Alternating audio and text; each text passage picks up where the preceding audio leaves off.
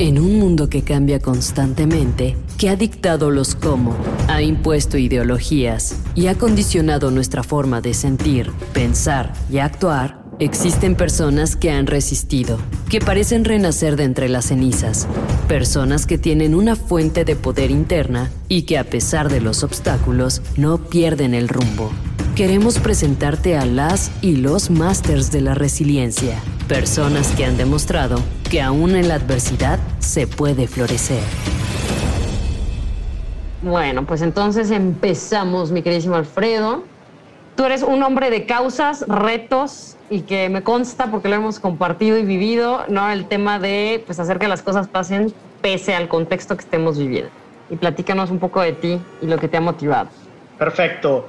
Yo soy Alfredo Villalonga, soy de Monterrey, Nuevo León. Creo que se me nota en el acento, a más no poder. Como bien mencionas, Mena, todos los emprendimientos que hemos hecho, y puedes decir todos, generalizando, han tenido una causa. Y yo creo que está ahí el secreto de encontrar la pasión en esa causa para seguir adelante. Desde el 2006, que fue nuestro primer emprendimiento, que es South Hope, Esperanza del Sur, nuestra causa era apoyar a las personas de comunidades indígenas a tener negocios relacionados con la hospitalidad y el turismo. ¿Por qué? Porque había injusticias eh, en la forma que turoperadores muy grandes abusaban de, de las comunidades indígenas, en qué forma, en que no les daban trabajos bien pagados, los engañaban con lo que ellos cobraban y con lo que ellos pagaban y monopolizaban mucho el flujo de turismo que iba hacia las comunidades eh, indígenas. Entonces, desde ahí comienza, yo creo que ahí fue mi despertar en el emprendimiento social, al ver estas injusticias, al ver cómo eran pues maltratadas las personas, comienza esta búsqueda y estas eh, cuestiones de, hacer soluciones para las personas. Entonces, nosotros decimos que emprendemos para las personas. Nuestros emprendimientos son para las personas. Y en este, en este camino que hemos llevado ya de 17 años, siempre hemos encontrado causas a cuales o sumarnos o iniciar, y son causas de problemas reales. Parten de problemas existentes y problemas que están hasta arriba en la agenda de nuestras comunidades. Vamos, eh, pensemos desde las personas de comunidades indígenas que no tenían un trabajo bien remunerado, desde un barrio antiguo que estaba colapsado y abandonado, desde la violencia hacia la mujer y, grupos en situación de vulnerabilidad. Eh, siempre nos hemos enfocado en, en atender a través de nuestros emprendimientos diferentes problemáticas y a esto le volvemos nuestras causas. Y ahora hablando así en temas personales, Freddy, o sea, tú dentro de, esto sabemos que, como bien lo dices, identificas estas problemáticas, tú y tu equipo trabajan ideando, pues esta, a través de la inteligencia colectiva, estas soluciones que les permitan a las personas ser eh, sustentables y al mismo tiempo ser a los proyectos sostenibles. Pero, ¿qué pasa contigo internamente para poder seguir motivado y seguir pues al frente de estas cosas que sabemos que muchas veces problemas estructurales pues son pues realmente son muy complejos al momento de ejecutarlos. ¿Qué es lo que a ti te, da esa luz, esa fuerza para seguir adelante? Ah, esa es una muy buena pregunta y la abordaría yo desde dos perspectivas. Una, entendiendo lo exterior, que son situaciones macro que no están en nuestras manos, que a la mayoría de personas les está afectando. Y voy a decir una de ellas, o sea, el COVID es algo que a todos y a todas de alguna manera nos afectó. Nos afectó de una manera de salud, económica, emocional. Es algo macro. No, no pudiera o no pudiéramos juzgar el COVID como algo que me está pasando a mí. Y aquí es donde va la parte interna, que es cómo podemos actuar, cómo podemos planear para resolver cierta situación. Y hay que saber que que hay varios momentos dentro de una planeación para hacer una ejecución. No podemos planear a largo plazo cuando ocupamos ser reactivos. Y también no podemos quedarnos sin reaccionar cuando tenemos que planear a corto plazo. Suena como un trabalenguas, pero lo voy a poner en este contexto hacia nuestro restaurante. Llega el 19 de marzo, que es justo mi cumpleaños, y de cumpleaños el regalo que tenemos es que cierran los restaurantes. Y dicen, nadie va a poder entrar hasta que sepamos qué está sucediendo con, con el COVID. ¿Qué planeación y reacción tenemos en ese momento? Vámonos a eh, plataformas digitales. La planeación de esto duró un día y la ejecución duró el mismo día. ¿Por qué? Porque son situaciones en que uno tiene que reaccionar. Y, y vuelvo, vemos el, el macrosistema, vemos la macrosituación y de nuevo, desde mis capacidades, ¿qué puedo hacer para solucionar? Y el punto número uno, yo diría que es mantener la calma. Es mantener la calma, es observar está el método científico, aunque a muchas personas eh, no les guste irse a lo más básico, pero está el, método científico. Lo primero que, que hacemos es observar, estar calmados y empezar a planear, a probar y adaptarse a las situaciones. Nosotros, lo tengo que decir, a la primera oportunidad fue un fracaso total cuando pasamos a plataformas digitales por una sencilla razón, el envase de la cerveza era demasiado caro transportar la cerveza. Hablando de Almacén 42 y Metapatio. ¿Y qué tuvimos que estar haciendo? Iterando, evolucionando para que pudiéramos llegar a un precio que el cliente fuera atractivo pagar y poder así brindar el, el servicio.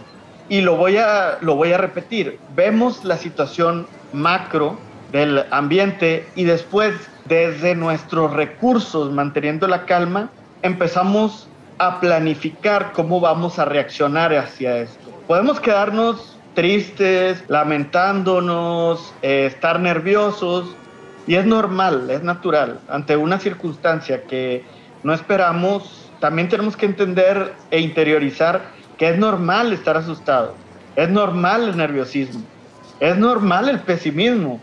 Es, es algo que muchas veces no queremos eh, afrontar, no queremos expresar, pero el pesimismo está ahí. Nosotros mismos decíamos, pues ya valió todo. O sea, cuando dicen cierren todo, es ya valió todo. O sea, que, que los, los malos pensamientos, los pensamientos negativos pasan y tenemos que saber que es parte de un proceso, que es la negación. Y es decir, o no está pasando o ya valió todo. Y luego llegamos a la calma. Y, es, y yo creo que eso es lo que hace muy diferente un proyecto y una solución de otra. Hay muchos que se quedaron, muchas personas que se quedaron en la negación, en lo negativo, en el decir, se acabó, esto fue el fin, ya mejor cerremos todo, abandonemos. Pero cuando volteamos a ver hacia adentro y encontramos la causa por la cual comenzamos, y nos eh, suena fuerte, pero nos aferramos a esa pasión, decimos, es que no, o sea, no nos podemos dar por vencidos tan fácil. Y comienza todo un chip.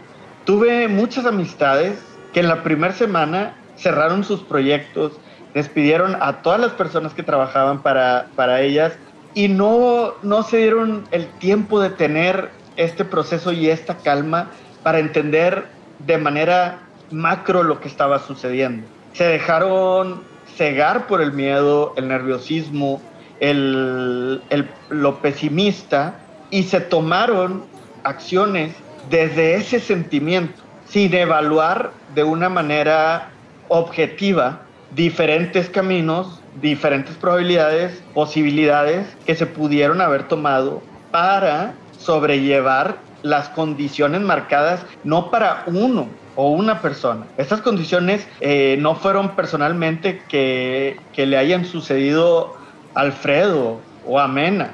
O sea, fue una condición que le sucedió a todas las personas y dentro de eso cada quien fue encontrando posibilidades de evolucionar y adaptarse a las nuevas circunstancias escucho y al mismo tiempo digo, me emociono junto contigo porque me imagino que esto mismo, al momento que tuviste que reaccionar en cuanto a producto y servicio, fue, ok, ¿cómo vamos a trabajar con las personas que creen en nosotros, que participan en nuestros proyectos? ¿Cómo les vamos a garantizar justo esa tranquilidad, esa seguridad y esa calma para seguir adelante, ajustar los números y que pues siguieran con ustedes navegando? ¿Cómo, realizaron esa, pues digamos, cómo transitaron junto con ellas y ellos? Sí, yo creo que fueron momentos eh, muy difíciles para todo el equipo. Lo puedo decir, eh, el año pasado posiblemente fue el año más difícil en nuestra carrera, que pues ya tiene más de 17 años. Y el año pasado ver las situaciones de todas las personas, de las personas que colaboran con nosotros, de las personas que invierten en nosotros, de las personas que consumen en nuestros lugares, fue cómo encontrar las palabras y el plan indicado para cada una de las personas manteniendo la transparencia y lo auténtico de la causa y el propósito. Y ahí, y ahí fue donde nos encontramos. De hecho, en inglés se menciona shareholders, como las, todas las personas que tienen que ver con, con algo. Y encontramos una evolución de esa palabra en la pandemia que era purpose holders, quienes sostenemos el propósito. Y nos dimos cuenta que ahí era el lugar donde coincidíamos todas las personas, donde coincidíamos las personas que invierten en nuestros proyectos, las personas que colaboran en nuestro proyecto y las personas que consumen en nuestro proyecto, o sea, nuestros clientes o nuestra comunidad. Y de verdad que sin estas tres partes hubiera sido imposible hubiera sido imposible. Si le quitábamos cualquiera de, estas, de estos tres engranes, la máquina o el carro no andaba, no andaba. Entonces fue hablar, fue ser transparentes, fue ser vulnerables, o sea, decir, oigan, eh, compartimos el miedo, compartimos los nervios, compartimos las preguntas. O sea, porque nos decían, vamos a cerrar, no vamos a cerrar, nos vamos a volver digitales, ya va a ser siempre digital, a qué va a evolucionar Almacén 42, Metapatio, el Impact Hub, a qué va a evolucionar todo y, y les decíamos honestamente y con toda transparencia, no tenemos las respuestas, tenemos las mismas preguntas, tenemos la misma incertidumbre, tenemos el mismo miedo, tenemos las mismas ganas de salir adelante y que los proyectos continúen. Y, creo que estas, estas pláticas no son sencillas, hay muchas emociones, eh, cada persona vive de manera diferente las situaciones y, tratar de dar una visión en momentos tan oscuros que no, no sabíamos. Y nuestra, nuestra propuesta era, vamos a buscar las respuestas. Tenemos las mismas preguntas, tenemos los mismos nervios, vamos a buscar esas respuestas en conjunto. No, esto es algo que está sobrepasando no al Almacén 42, no al Impact Hub Monterrey, no, a lo, no al equipo directivo, está sobrepasando al mundo. ¿Cómo encontramos las respuestas en conjunto? Y quiero decir que muchas de las respuestas salían de nuestra comunidad, muchas de las respuestas salían de nuestros inversionistas y nuestras eh, personas socias y muchas, y muchas respuestas salían del equipo operativo, de los de las personas que colaboran y nos lo mandaban por Facebook, por WhatsApp, por, ¿por qué no hacen esto? ¿Por qué no meten un combo? ¿Por qué? Y creo que entre todas las personas fuimos construyendo la respuesta. Y es algo muy interesante cuando entendemos una comunidad como algo eh, que engloba todo un propósito. La comunidad viva, ¿no? Viéndola como un organismo que cambia, que muta, que se transforma. Y justo en eso, ¿qué cambió en ti? ¿Qué fue, qué fue de quizá Alfredo 2019, diciembre de 2019, a transitar este año que nos narras y hoy en, una, quizás ya, antes le decíamos la nueva normalidad, hoy ya ese término ya se anuló, hoy ya es otra forma de vivir. ¿Cómo te percibes a ti mismo? Mira, qué, qué interesante pregunta, porque muchas personas ven como que aceleró la digitalización y nos enfocamos mucho en pensar en la digitalización de los negocios. A mí me gusta ir algo más profundo y creo que nos enseñó esta pandemia fue una lección muy fuerte y una de ellas es lo vulnerable que somos como comunidad, como economía, como personas. Somos personas en constante vulnerabilidad, que está bien estar en vulnerabilidad, que es, que es lo normal. ¿Por qué? Porque muchas veces queremos controlar todas las variables y empezamos a hacer eh, suposiciones y planeaciones de cómo te ves en 10 años, cómo te ves en 20 años. Y, yo quiero hacer, eh, compartir una reflexión. Nosotros tuvimos una, el encuentro mundial de Impact Hubs, el año pasado fue virtual, y nos preguntaban cuál sería la reflexión de este año, porque estábamos haciendo la estrategia hacia el 2030, y, y mi pensamiento y mi reflexión era, qué dicha poder pensar en qué va a suceder en 10 años. Cuando hay personas, esto va a sonar fuerte para gran parte de la audiencia y tienen todo mi corazón y tienen todo mi luto y sentimiento y, empatía, pero había personas que no sabían si un familiar iba a regresar con ellos en la noche. Había personas que no podían ver si su empleo iba a continuar esta semana. Había personas que no sabían si se iban a despertar en una hora. Y creo que a pesar del distanciamiento físico, tuvimos un acercamiento social y una empatía que creció, que creció. Yo sí creo que esta pandemia en gran parte humanizó a muchas personas. A muchas personas nos humanizó, nos hizo ser unas personas más empáticas y sí lo veo como un renacimiento, como un resurgimiento de la oportunidad de construir emprendimientos, de construir un mundo con causas y propósitos. Al darnos cuenta que sin salud no hay muchas cosas. Sin salud no hay economía, sin salud no hay familia, sin salud no hay diversión, sin salud. Y creo que sucede una es algo muy analógico, se dice así, ¿verdad? Muy analógico, el que las personas nos encerráramos en casa como ciudad y como macro, y vuelvo a lo mismo. Entonces, como sociedad, como comunidad, nos encerramos cada quien en nuestra casa a, a ver qué pasaba y creo que eso nos sirvió mucho para, como personas, irnos adentro de nosotras mismas y pensar y decir qué, ¿qué estoy haciendo? ¿Cuál es la situación? ¿Qué, es, qué soy yo? O sea, el, el mundo no se detuvo, pero el mundo reflexionó hacia muchas direcciones y creo que se logró hacer una, o sea, se interiorizó como tenía mucho tiempo de no suceder. Y el estar tantas personas eh, en casa tanto tiempo nos hizo estar con nosotros y nosotras mismas. Y eso creo que cambió mucho. Tenía mucho yo de no ver tantas personas enfocadas ahora en bienestar. ¿Cómo está tu equipo? ¿Cómo está mi equipo? ¿Cómo estás tú? ¿Cómo estoy yo? Creo que ahora cuando nos preguntamos cómo has estado, realmente creo que es desde un punto de vista consciente, no, no trillado, no como muletilla. Ahora sí es cómo has estado, cómo ha estado tu familia y realmente ahora lo dices hasta con preocupación. El sentido de la empatía ya, o sea, hoy lo veíamos, lo veíamos hace algunos días, ya es radical.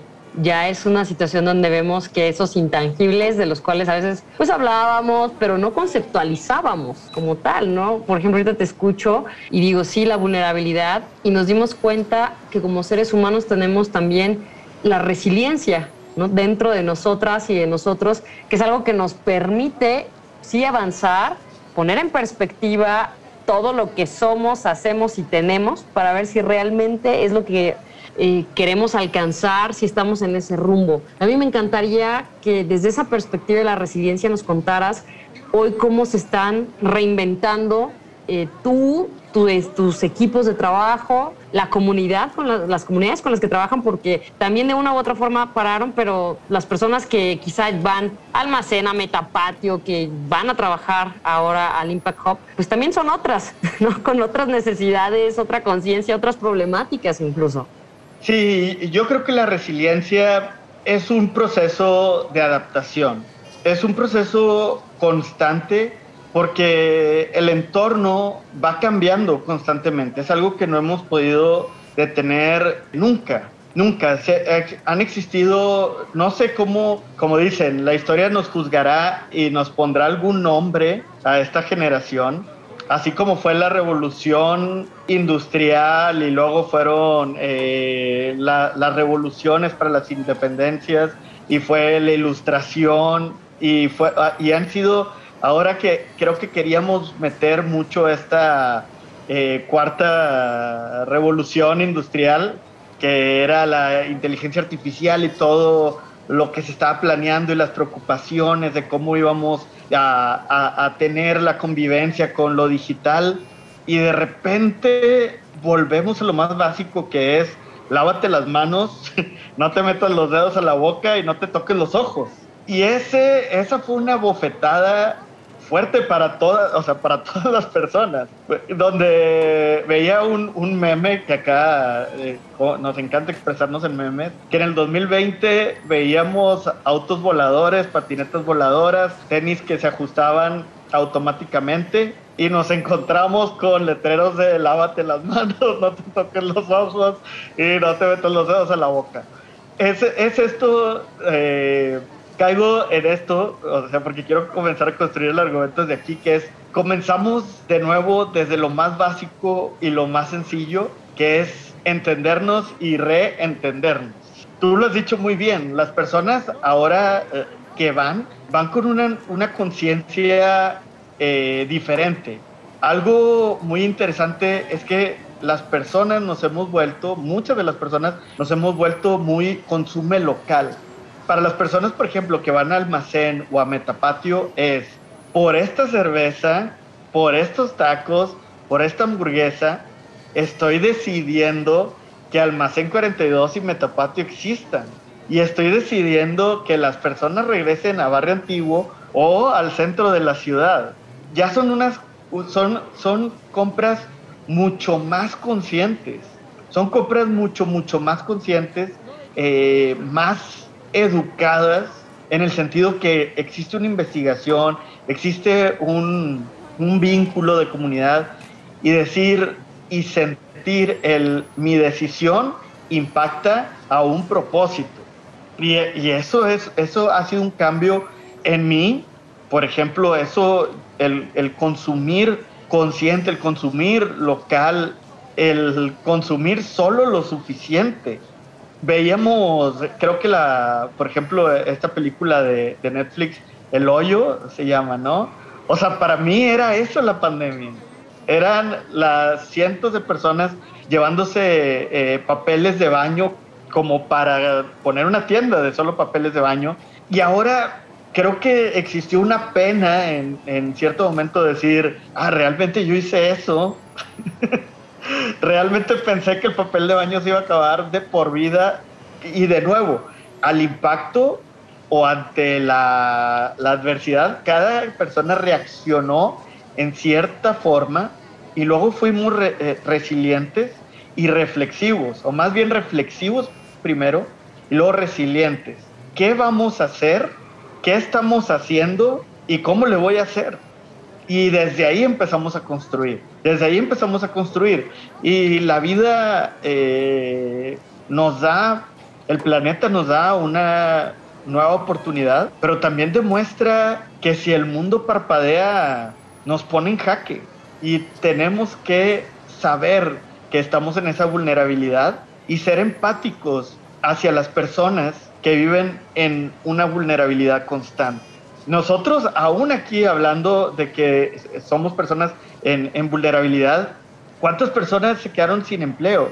O no, o no tenían un acceso a la, salud, a la educación, a cuántas cosas. Y eso se visibilizó y creo que eso, eso es el primer paso de la resiliencia. El entender ese propósito, agarrar las fuerzas, agarrar la fuerza desde ese sentimiento, ese propósito, esa causa y decir, tenemos que ir por un mundo más justo, tenemos que ir por un mundo de mayor equidad. Y ahora pasaron tantas cosas en esta pandemia que no todos lo vivimos con equidad. Sería, sería muy injusto decir, Sí, a todos nos pegó el COVID, ajá, pero a cada persona le pegó diferente. Y e, esa, fue esa es una reflexión, o sea, nosotros siempre, como lo menciono, hemos estado hacia las causas, a las causas, a las causas, y ahora nos volvió mucho más empáticos de decir, híjole, o sea, hemos hecho un gran esfuerzo y no hemos avanzado tanto como quisiéramos. Sí, te escucho y es cierto, muchas cosas se agudizaron, muchas otras pues han representado otros retos que pensábamos que íbamos pero súper bien y de repente se abrió otra coyuntura que nos pone en jaque en saber cómo trabajar con la comunidad, cómo trabajar desde, o sea, a, quitar este individualismo que estaba pues un poco, no oculto, porque creo que en esta época, época del selfie no está oculta, pero eh, aquí en estos retos que tú has identificado, ¿qué áreas de oportunidad ves justo para seguir como siguiendo reencauzando esos propósitos que tú hablas? Porque finalmente quienes trabajamos en el tema de los emprendimientos sociales, pues vamos persiguiendo estas utopías, ¿no? Esta, esto, esa línea en el horizonte que nos permite de verdad agarrar fuerzas todos los días, levantarnos y decirnos, claro que sí, ¿no? Claro que yes, lo vamos a armar, pero hoy cuáles son tus retos en particular en todos los emprendimientos, porque finalmente eh, ustedes manejan todo un clúster ¿no? de distintas áreas, el entretenimiento, eh, el turismo, o sea, yo lo resumiría en la hospitalidad. Que, o sea, hacia dónde hay que orientar esa visión o hacia dónde la están orientando para justo seguir encausados ahí. Nosotros ahora, como lo estamos viendo, y es algo que comenzamos el año pasado, hicimos un nuevo diagrama estratégico donde pusimos a la persona en el centro. Y luego empezamos a blindar a la persona con varios factores o varios sectores que necesitaría el sector público, el sector privado, el tercer sector, que es las organizaciones de la sociedad civil, la academia, eh, principalmente estos. Luego ¿qué necesitaría de cada uno de estos? Por ejemplo, el sector público necesitaría políticas públicas más incluyentes. De la iniciativa privada, ¿qué necesitaría? Posiblemente sueldos más justos y una repartición más equitativa de la riqueza. De la academia o las escuelas, ¿qué necesitaría? Mejores escuelas, mejor educación, mayor acceso a la educación, y de las organizaciones de la sociedad civil que necesitaría una y aquí viene un despertar de conciencia, un permear las causas e incluir en las causas a las personas. Y lo vemos desde un sentido colectivo, pero que cada persona cuenta para lograr esta colectividad. Hay varias teorías que surgen eh, a partir del año pasado. Una es esta y, la, y otra que me gusta mucho es la de que nadie se quede atrás. No se puede dejar a nadie atrás volteamos a ver a las personas que estamos emprendiendo, que estamos tal vez en, eh, o que están en política, que están en grandes corporativos, y hay un foco muy grande hacia esto. Y debemos ser la voz de la inclusión. Y debemos de hablar por todas las personas y hacer por todas las personas que no tienen estas posibilidades y estos accesos. Y es como desde la inclusión podemos holística no podemos decir eh, solamente eh, va a haber una política pública que dé X o Y beneficio si a esa persona no se le ve de una manera holística que cubra su desarrollo humano. Y después de que esa persona en lo individual tenga un desarrollo humano, se puede hacer este cambio colectivo. Y sí, y yo estoy muy de acuerdo con lo que tú dices. Antes era eh, la selfie que lo seguirá haciendo, o sea, lo seguirá haciendo. Y, o sea, era la selfie, esto, y ahora es, ¿qué hay detrás de la selfie? ¿Y qué hay enfrente de la selfie? Y todo, o sea, todo empieza a tener mucha causa, mucha causa, pero la teoría de ahora de que nadie se quede atrás es increíble, es increíble. Si algo nos deja la pandemia, al menos en lo personal, es esto de que nadie se quede no dejemos a nadie atrás, no dejemos a nadie atrás, veamos por las personas, veamos que cada persona esté en un proceso, ya sea económico, académico, político, social, y encontremos los puentes y los caminos para que las personas avancen dentro de su proceso. De manera muy particular, así, y para ir concluyendo, Freddy, es eso, pues estamos hablando cuando empieza a tener esta perspectiva. Y muchas veces cuando vemos tantos problemas, pues hay varias, como dices, todo mundo, todas, todos reaccionamos de distinta manera. O es confrontativa, reactiva, o bien dices, oh Dios, son demasiados problemas. ¿no? Evado, me encierro porque no sé cómo empezar, cómo dar ese primer paso para relacionarme. Desde tu experiencia y para quienes nos vayan a escuchar, ¿qué es esa, qué, recomendarías para poder realmente encender y avivar esa chispa que todas las personas tenemos? Porque finalmente hay distintas cosas que nos atraviesan y seguir y encontrar ¿no? ese cauce de la energía, del talento, porque si bien ¿no? también hubo muchas, muchos pudieron descubrir cosas de ellas, ellos mismos que decían, hijo, ni sabía que tenía. Hubo quien de plano se paralizó y que hoy vemos que, pues aunque te hayas paralizado, la vida siguió.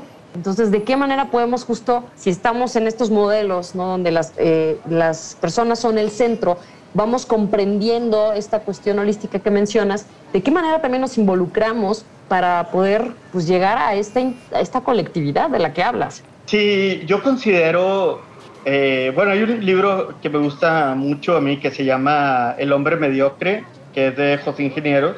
En él baso mucho del comportamiento y de los consejos que doy cuando me preguntan sobre cómo encontrar las causas y los propósitos. Y es el ideal. Cuando uno tiene un ideal, y ahorita voy a dar un, par de tips, cuando uno tiene un ideal, pueden surgir muchas ideas, muchas de ellas pueden funcionar, muchas otras pueden fracasar, y el ideal la mayoría de veces queda intacto. Y es lo que a uno le permite seguir experimentando y seguir evolucionando. Algo que, que a mí me gusta compartir es decir, ¿qué es lo que menos te gusta de tu contexto? ¿Qué cambiarías de tu contexto y cómo lo cambiarías? Y ahí tenemos un emprendimiento de impacto. Ahí encontramos el ideal y encontramos cómo darle una causa a ese ideal. Muchas veces nos quedamos en un, es que no me gusta X, no me gusta el transporte público, no me gusta que esté contaminado el aire, no me gusta X, Y, Z. Y luego nos podríamos hacer una pregunta de cómo sería el ideal, tener un aire libre, perdón, tener un aire limpio, tener una sociedad más incluyente, tener, eh, erradicar la violencia de género, que ese, por, o sea, y estamos en donde mismo, Mena, buscando soluciones en, en, esto, porque es algo que no aceptamos y que nuestro ideal de mundo no, no, no debe existir, no, no tiene que existir. Y ahora, el cómo, cómo le haría, el cómo le haría, están los diferentes ideas, las, los diferentes emprendimientos para llegar a ese ideal. Y existen eh, dos ideales, que es el ideal romántico y el ideal ya maduro. A la juventud le tenemos que empujar que tenga ideales románticos. Y por eso trabajamos tanto en la ideación y en la generación de ideas y en la generación de mundos utópicos. Porque esos ideales que se van desarrollando, y hablo en la juventud eh, desde una perspectiva espiritual, no desde una perspectiva física o de, años. O sea, cuando uno encuentra un ideal, lo puede encontrar a la edad que sea.